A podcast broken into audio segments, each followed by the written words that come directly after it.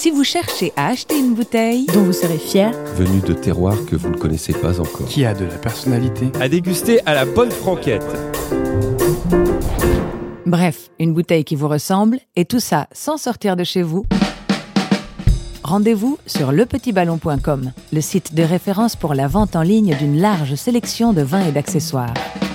Lepetitballon.com, les vins sans baratin.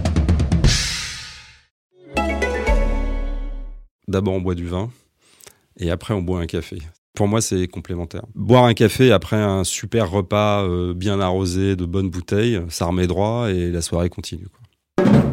Un vin que tu as découvert chez un caviste. À amener sur une île déserte. Pour adoucir la rentrée. Une bouteille. Que tu as découvert dans le Beaujolais. Avec des amis vignerons. Pour associer avec un arabica. Un vin. À commander dans un bistrot. Qui symbolise la manière dont tu travailles. Un, destin, des, vins. vins. C'est divin du soir jusqu'au matin.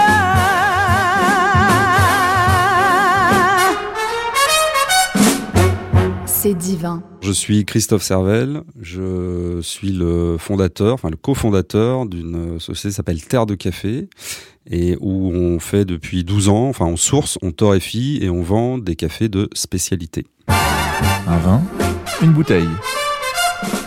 La première bouteille dont tu te souviens. La première dont tu te souviens. J'ai deux grands souvenirs. J'ai un très mauvais souvenir et un très bon souvenir. Je vais commencer par le très mauvais, c'est une bouteille de vieux pape que j'avais volée à mon père avec mes copains et on a bu ça et on a été pas bien du tout assez rapidement. Je devais être déjà assez sensible au sulfite et à la chimie à l'époque et euh, les très bons souvenirs, c'est ma grand-mère qui était euh, beaucoup plus euh, gastronome.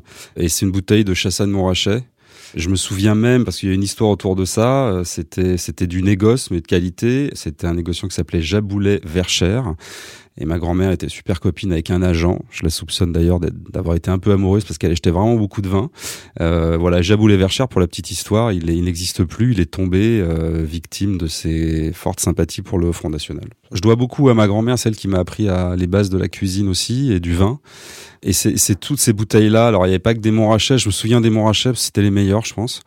Il faisait aussi un peu de, de Beaujolais, donc euh, ça m'a initié au Gamay. C'était un, un négociant de, de vraiment de, de, qualité. Mais vraiment, ce qui m'a donné le, le, plaisir de boire du vin, vraiment le plaisir, euh, c'est le Pinot Noir de, Bourgogne grâce à, grâce à ma grand-mère. C'était à Paris. Alors après, la, seconde, euh, on avait une maison de famille à l'époque en Touraine, à Reny, qui est dans l'appellation Vouvray. Et après, voilà, j'ai plus découvert les vins de Loire. On a commencé euh, par des Vouvray pétillants horribles. Ça aussi, ça a marqué mon adolescence. J'en ai pas bu pendant euh, 30 ans après. et les Chenins. Et puis plus tard, mais beaucoup plus tard, je me suis intéressé au, au rouge de la vallée de la Loire. Et je m'y intéresse encore fortement. Un vin, une bouteille qui t'a donné envie de te lancer dans le café. Qui t'a donné envie de te lancer dans le café. Il y a 12 ans, euh, ce qu'on appelle aujourd'hui café de spécialité, en France, ça n'existait pas. Il n'y avait pas d'offre hein, et euh, c'était un phénomène déjà euh, qui était assez développé aux États-Unis, en Australie, en Nouvelle-Zélande. enfin étrangement, c'est pas si étrange que ça, ça s'explique. Mais le beau café de spécialité, c'est-à-dire un café tracé, supérieur, etc. Ça a démarré là-bas. À cette époque-là, j'étais dans l'audiovisuel et j'avais envie de faire autre chose, j'en avais marre. Pendant 20 ans d'audiovisuel, j'ai fait le vignoble en fait, et je profitais euh, de tournage ou de vacances pour aller rencontrer les vignerons et me faire une cave en fait. Ça m'a amené en fait, euh, sans le savoir au départ, à comprendre vraiment toute la dimension du terroir, la dimension euh, environnementale évidemment, euh, ce que c'était que la vigne, les cépages, les différences et surtout la main humaine là-dedans. C'est un peu banal de dire ça maintenant, mais pour moi le terroir, ce sont aussi les hommes qui y habitent et les, les us, les coutumes. Et en fait, quand on fait un beau vin et quand on fait un beau café, la moitié des choses sont des choix humains, sont des décisions qu'on prend. Et j'ai appris ça dans le vin. Et à un moment où je voulais changer de vie, où ce qui cartonnait en France c'était les capsules, et où moi j'aimais le café, je connaissais déjà le café, mon grand-père était torréfacteur, ma mère vendait du café, mais une connaissance vraiment comme, on pouvait avoir une connaissance de la qualité euh, bah, il y a 30 ans ou 40 ans, euh, c'est-à-dire loin du café de spécialité aujourd'hui. Eh ben, j'ai décidé un peu de regarder en sachant que le café c'est un fruit, que ça se fait fermenter, qu'il y a différents terroirs. J'ai exploré ça et j'ai découvert en fait que effectivement, euh, bah, il se passait des choses sur le café qui ne s'étaient jamais passées au- au- auparavant dans la recherche, dans la, ce qui se passe à l'origine, ce qui se passe euh, à la torréfaction ici, euh, voilà, etc. Donc effectivement, c'est le café et la connaissance du terroir grâce au vin et aux vignerons qui m'a poussé à réfléchir au café et en me disant c'est pas possible qu'on ait que des cafés industriels surtorréfiés ou des capsules. Il y a forcément autre chose. Quoi. Mon grand-père, il faisait de l'industriel. Je me souviens de son odeur de, de, de... j'adorais mon grand-père. hein. Son odeur moins.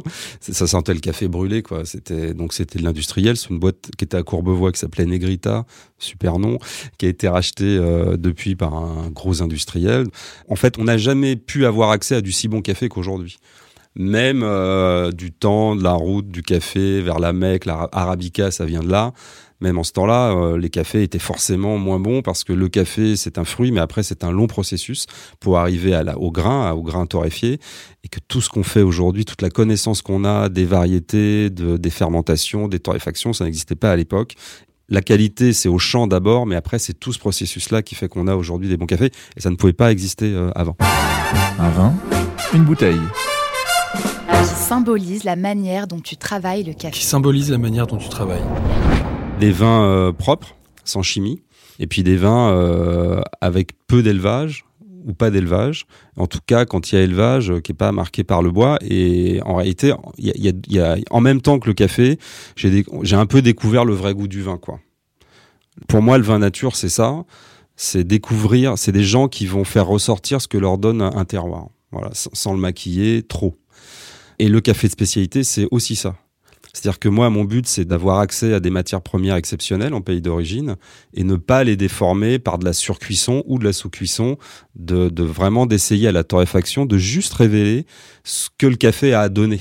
Le café, ça donne énormément de choses. Euh, Ça peut être des notes de framboise, de cassis, de mûre, de cerise, de cannelle, de fève tonka, euh, de noisettes, euh, de noix, de rose, de jasmin, etc., etc. Et c'est ça qu'il faut faire ressortir du café. Alors ça existe que sur les grands cafés et la torréfaction, c'est mon métier après le sourcing, c'est la torréfaction. Ça va être de révéler ces arômes-là sans les détruire ou sans les déformer. Quand moi je reçois le café, j'ai juste à le cuire. La torréfaction, je cuis un produit qui est cru en fait. Donc c'est un petit peu différent. Toute la phase de vinification, enfin on peut pas exactement comparer. C'est très proche, mais euh, il y a un moment où ça se sépare. Euh, tout le travail de fermentation, tout ça, c'est fait en pays producteur. Et puis après, la cuisson, en fait, il y a une troisième transformation dans le café qu'on n'a pas dans le vin. La troisième transformation, c'est une partie de cuisson et sur- surtout, faut faire le café. C'est-à-dire que quand on achète un paquet de café, bah, il faut encore le faire. C'est-à-dire que quand on achète une bouteille de vin, elle est faite, on peut la garder. Le conseil du caviste, ça va être euh, de boire ça avec euh, tel plat, euh, de boire ça à telle température, de la garder encore plutôt deux ans, etc. Le café, quand on l'achète, il faut le faire déjà, c'est un produit frais. On achète un produit qui est frais, il va pas se bonifier, pas du tout, au contraire. Et il faut le faire, donc il faut le moudre, euh, il faut le- l'infuser ou l'extraire. euh. Donc ça, c'est les limites de la comparaison. Un vin, une bouteille. Que tu as découvert dans le Beaujolais. Que tu as découvert dans le Beaujolais. J'ai découvert les vins nature dans le Beaujolais, avec les Lapierre, les Foilards, euh, les Décombes, euh, tout ça, et Morgon, Côte de Pie. Là, j'ai vraiment découvert ce que c'était qu'un vin qui vibrait, euh, juteux, euh, plein de cerises, j'adore les cerises, euh, plein de cerises, plein de vibrations, et sans, bon, on sent la, la, la, la maléo, mais c'était du jus de fruits profond, quoi, pour moi. Voilà. Et ça m'a fait comprendre après, quand on reboit des choses euh, non nature, à cette période-là, c'était une période un peu de transition pour moi. Aujourd'hui, je sens euh, les sulfites, euh, je, je, je fais des réactions et puis je sens direct quand il y a eu des traitements dessus. C'est-à-dire que les traitements chimiques, ça se retrouve dans la bouteille. Je parle même pas de la gueule de bois du lendemain. Euh, je parle de, du goût, du goût et de l'odeur du, de l'odeur du vin, quoi. La chimie, ça sent. Un vin, une bouteille.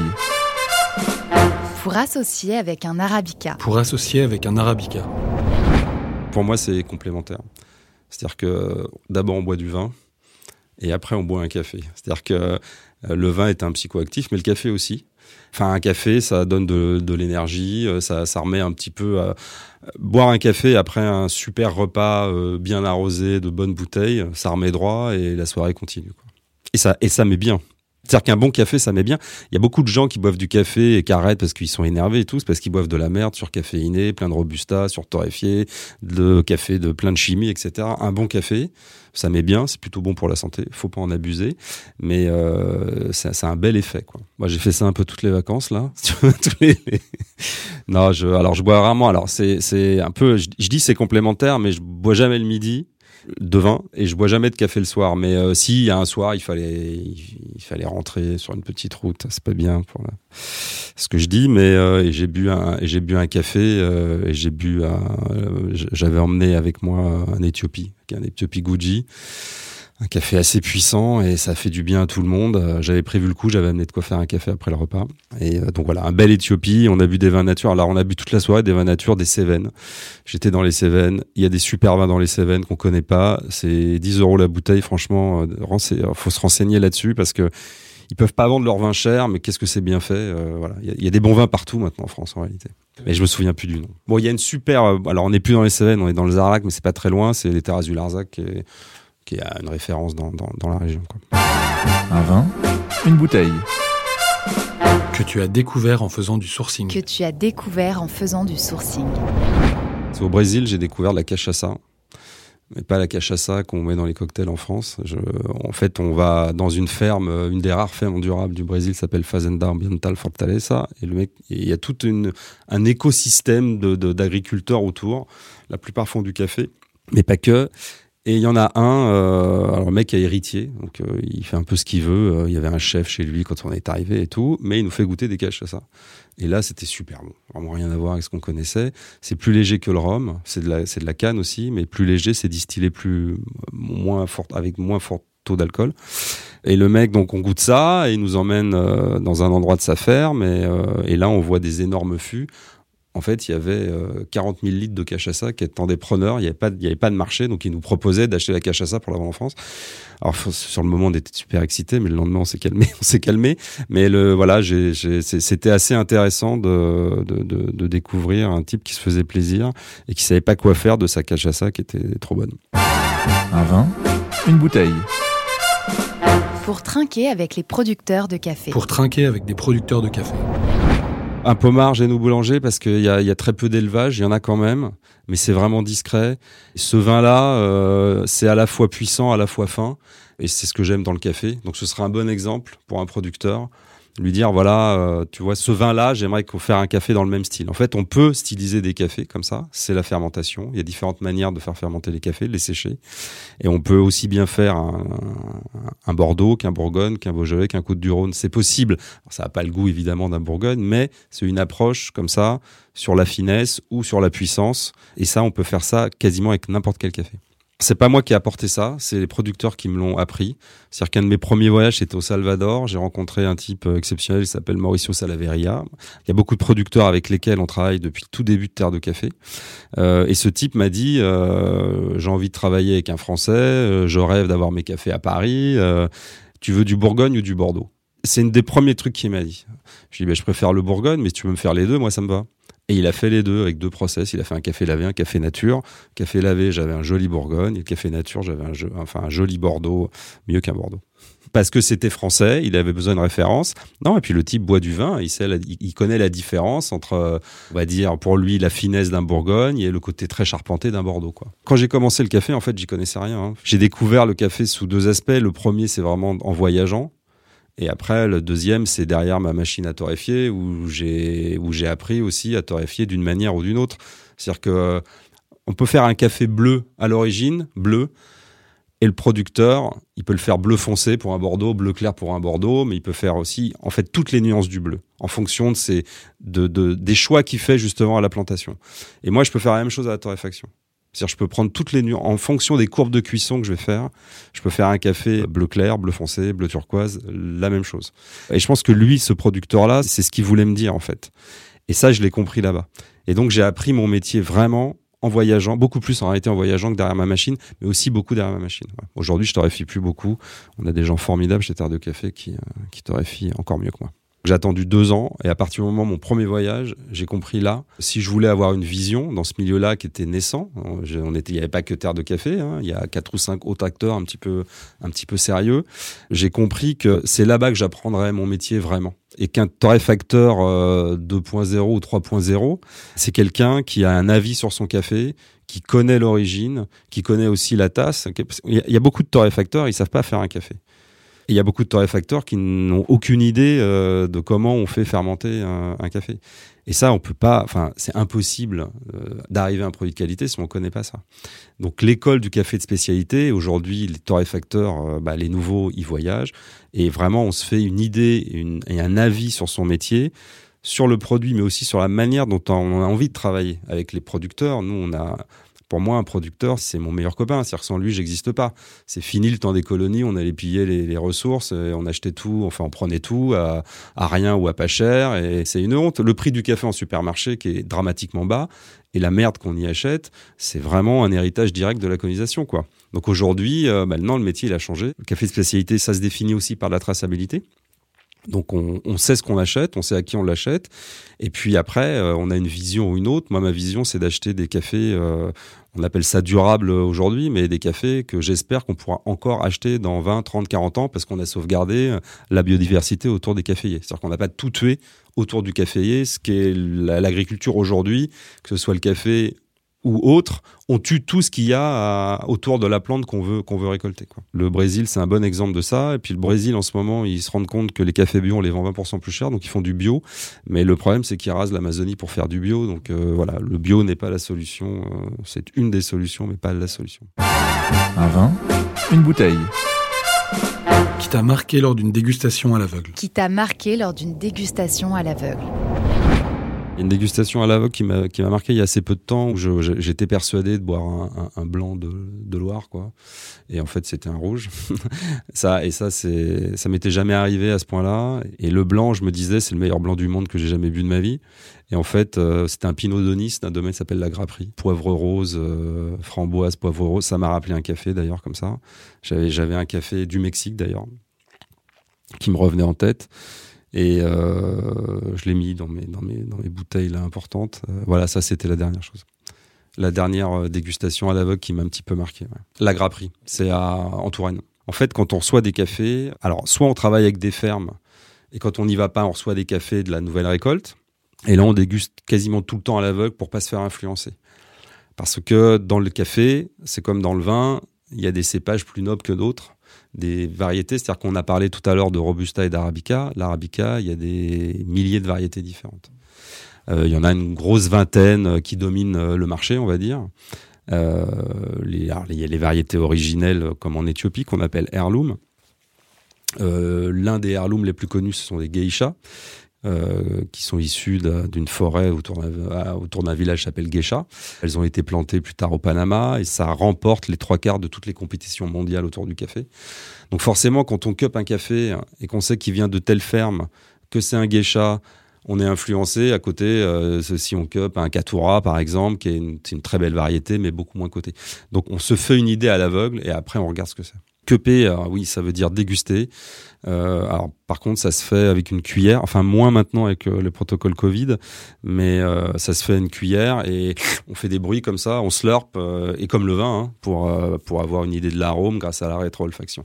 C'est vraiment très très comparable. Le nez, le bouche, on peut même parler de, de robe. Alors la robe, ça définit plutôt la torréfaction mais c'est super important. Euh, le, nez, le bouche. D'ailleurs, une des grosses influences du vin pour moi, c'est la manière dont j'écris mes, mes, notes, euh, mes notes de dégustation. C'est-à-dire, je l'écris comme on écrit. Euh, je les ai appris en lisant des bouquins sur le vin, en fait. C'est le nez, la bouche, l'entrée de bouche, la finale, etc. Comme, comme, comme le vin. Un vin, une bouteille. Je ne bois pas de vin au déjeuner, mais on peut faire des exceptions, forcément. Et si je bois un vin le midi dans le marais, ce sera un pinot noir, mais pas un pinot noir de Bourgogne.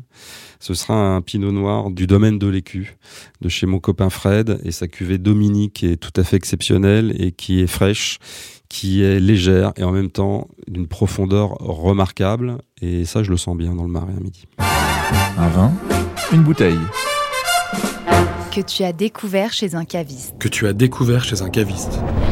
Alors je reviens sur mon Pinot d'Onis, hein, parce qu'en fait cette dégustation, elle était faite par une copine qui est, qui est agent de vin nature. Donc c'était pas vraiment un caviste, mais elle, elle m'a fait découvrir ça comme un caviste. Et c'est ce fameux Pinot d'Onis de, de, de, la grapperie en Touraine. Là. Et la cuvée s'appelle l'Enchantresse, pour être... Euh, ça vraiment pour moi c'est une grande découverte parce que c'est vraiment, on est vraiment typiquement dans un vin de nature. Alors je rappelle quand même qu'un vin nature, enfin pour moi il doit être maîtrisé. Hein. Les vins de nature qui sentent la basse-cour, euh, ça m'intéresse pas. Celui-là, il y a une forte oxydation au départ. On se dit, là, c'est où, est-ce qu'on va là Ça, c'est n'importe quoi. Et puis, au bout d'un quart d'heure, le vin devient d'une pureté absolument incroyable, quoi. Et c'est aussi ça le vin nature, c'est-à-dire qu'il faut euh, savoir aussi euh, le déguster. Un vin, une bouteille. À boire avec des amis vignerons. Avec des amis vignerons. J'aime bien boire leur vin et je dis c'est ce qui me vient à l'esprit. Il y a pas longtemps, on est allé faire un salon des vins euh, au domaine de l'Écu, à côté de Nantes en fait, dans un village qui s'appelle euh, le, le, Landreau. Donc le patron du domaine de l'Écu, Fred, il a organisé un salon parce qu'il euh, n'y avait pas eu de salon depuis longtemps et avec tous ses copains qui faisaient du vin nature. Et il se trouve que Fred, je le connaissais pas bien, il achetait du café chez nous. Et il m'a appelé un beau jour en me disant Tiens, il y a tous les copains qui viennent, il y a 40 vignerons, c'est la fine fleur du vin nature en France, est-ce que tu veux faire venir faire du café? Donc évidemment, j'ai dit oui. On a foncé là-bas et c'est la première fois où je faisais vraiment des bouffes avec non pas un ou deux vignerons, mais avec 40 vignerons. Et c'est quelque chose d'assez incroyable. Déjà, c'est une franche rigolade. Il y a des moments où ça, tourne quand même euh, à l'ivrognerie, quoi, il faut bien le dire, parce que chaque vigneron euh, en général, ils sont plutôt euh, radins avec leurs bouteilles, mais là, euh, c'est celui qui apporte le plus de quilles et les plus grosses, etc. Et donc là, je peux dire, j'ai bu avec les vignerons les vins de tous les vignerons, et c'est inoubliable. J'ai le souvenir d'un blanc encore du domaine de l'écu. son blanc le plus simple, le plus dépouillé, s'appelle la Marguerite. C'est un cépage rare dont le nom m'échappe, je suis désolé, mais allez sur le site domaine de l'écu, c'est vraiment intéressant. Il fait des cuvées à quatre mains aussi, c'est-à-dire qu'il fait il, prend du raisin euh, qu'il élève lui dans ses, dans ses grandes jarres en terre avec tous ses copains et vice versa. Et on peut acheter des vins totalement improbables et tout est vraiment allié de mer, c'est mortel.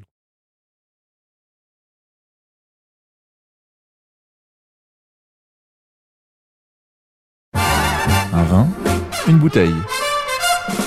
Pour fêter le titre de meilleur torréfacteur de France. Quand tu es élu meilleur torréfacteur de France tu as différentes épreuves. Tu as un QCM sur ta connaissance générale du café. Après, tu as une épreuve sensorielle. Donc, à l'aveugle, tu dois reconnaître euh, tel ou tel café, puis il y a un intrus dedans. Donc, tu dois euh, déjà reconnaître l'incrus et essayer de le définir. Après, tu as une épreuve qui est très difficile sur la reconnaissance du café vert.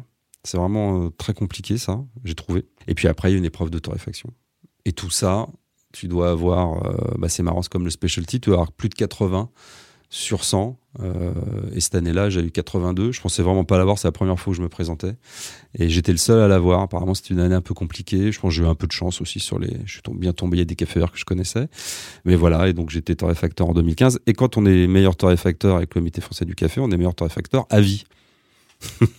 J'étais super content, on était rentré, j'ai improvisé une fête chez moi avec euh, les baristas et les proches de l'époque. Je sais plus ce qu'on a bu franchement, mais euh, je pense qu'à cette époque-là, j'étais vachement euh, Côte du Rhône nord, septentrional, Saint-Jean, Côte-Rôtie, tout ça. Un vin, une bouteille. À commander dans un bistrot. À commander dans un bistrot. Le problème des bistrots, c'est quand tu dis un peu difficile sur les choses, quand tu commences à boire du café de spécialité, tu bois plus un café ailleurs dans un bistrot parce que c'est pas bon. Et le vin, quand tu es allergique au sulfite, euh, que tu sens les produits chimiques et que tu as l'estomac délicat, on va dire, c'est compliqué Donc, quand je vais boire un verre de vin, je vais dans un endroit euh, spécialisé qui sont souvent des caves à manger. Et là, euh, là dans ces endroits-là, j'aime bien boire des bulles. des bulles en blanc. J'ai récemment j'ai ouvert une bouteille d'un domaine que j'aime beaucoup qui s'appelle Fosse Sèche, qui est un domaine à Saumur. Et euh, il a un brut nature qui s'appelle Il était une fois, et c'est juste magnifique. Tu sens le côté calcaire, mais en même temps un peu ferreux du, terroir. C'est un vin absolument pas déguisé, ça met une patate d'enfer. Euh, voilà, j'aime bien boire ça. Ou alors vraiment, euh, je suis pas bien, il me faut de la caféine pour me réveiller. et, mais même, je, en fait, non, je dis ça, mais c'est pas vrai, je préfère pas boire de café, quoi. C'est impossible, quoi. Et puis ça devient un principe même. Je parle des, des, bistrots parisiens et des brasseries qui font partie de notre patrimoine culturel. C'est des lieux d'échange, on a tous grandi avec ça, c'est parisien mais pas que, c'est tout, c'est français quoi. Il y a des pays où ça n'existe pas, ça. Pourquoi on parle de coffee shop euh, dans d'autres pays? C'est parce qu'il n'y a pas de café, quoi. C'est des endroits à manger un gâteau, à boire un café, quoi. C'est des endroits spécialisés là-dedans. Et on se fout tellement de la gueule du, monde. Alors la plupart des gens, comme ils connaissent pas bien le café, ils s'en rendent pas compte. Mais on, se- moque tellement des gens en leur, proposant des, breuvages qui sont infâmes, quoi. Enfin, quand on sent le brûlé, le robusta, un café éventé, c'est quand on sait ce que c'est, c'est scandaleux. Et servir un ballon de rouge, euh, un côte du Rhône dégueulasse qui sent la chimie, je trouve que c'est aussi scandaleux. Et euh, il y a un déficit d'éducation dans le café. Alors ça vient, mais euh, le vin, on est déjà au-delà. Ça, c'est intéressant. Et donc aussi, c'est une manière aussi de, ça devient, ça devient un peu un principe de pas boire de café euh, quand il y a aucun effort café. En fait, ils s'en foutent parce qu'ils ont été mal éduqués par les brasseurs. Voilà, le café, c'était juste un produit. euh, en fait, en gros, t'achetais bien d'alcool, t'avais du café gratuit. On te foutait une machine, on te vendait un café à 25-30 balles de kilo euh, qui vaut rien en réalité. Et, mais le cafetier était content parce qu'on lui posait une machine. En réalité, le cafetier, il paye sa machine 10 fois son prix au bout de 5 ans. quoi. Mais ça, ils le savent pas. C'est- Le, le, pro- le- le- le café, c'était une récompense, c'était pas un produit de qualité. Un vin, une bouteille. Pour adoucir la rentrée. Pour adoucir la rentrée. Comme j'en avais pas pris avec moi cet été, parce que quand on est maniaque du café, on prend son vin aussi. euh, si ce n'est que là, j'étais dans les Cévennes, j'ai trouvé des vins sublimes. Euh, ce soir, je vais aller à la cave et je prends, je vais, je vais, me- je vais m'ouvrir un petit euh, chenin de chez euh, Jackie Blot, de un, un Mont-Louis sur Loire. Euh, Ce sont des vins que j'adore, bien, bien coupants, bien, bien serrés, euh, et je vais prolonger les vacances avec ça. Un vin, une bouteille. À apporter sur une île déserte. À apporter sur une île déserte. C'est marrant, cet été, je me suis dit, si je suis sur- une île déserte, je prends du café ou du vin? Je n'ai pas répondu à cette question.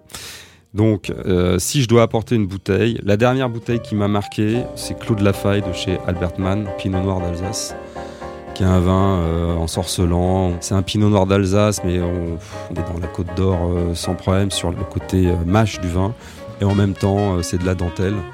C'est un travail d'orfèvre, quoi. C'est juste euh, sublime. C'est la, la dernière bouteille qui m'a euh, vraiment euh, ensorcelé. Ou lorsque la bouteille est finie, euh, t'es un peu triste, quoi. Je l'ai bu avant les vacances, avant de partir. Je pense que, en fait, je l'ai bu pour fêter les vacances.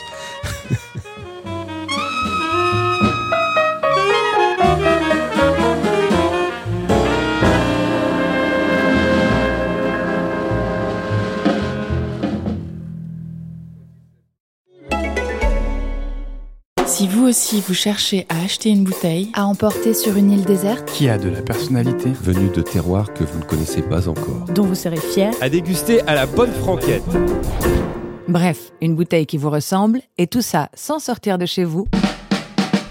Rendez-vous sur lepetitballon.com, le site de référence pour la vente en ligne d'une large sélection de vins et d'accessoires.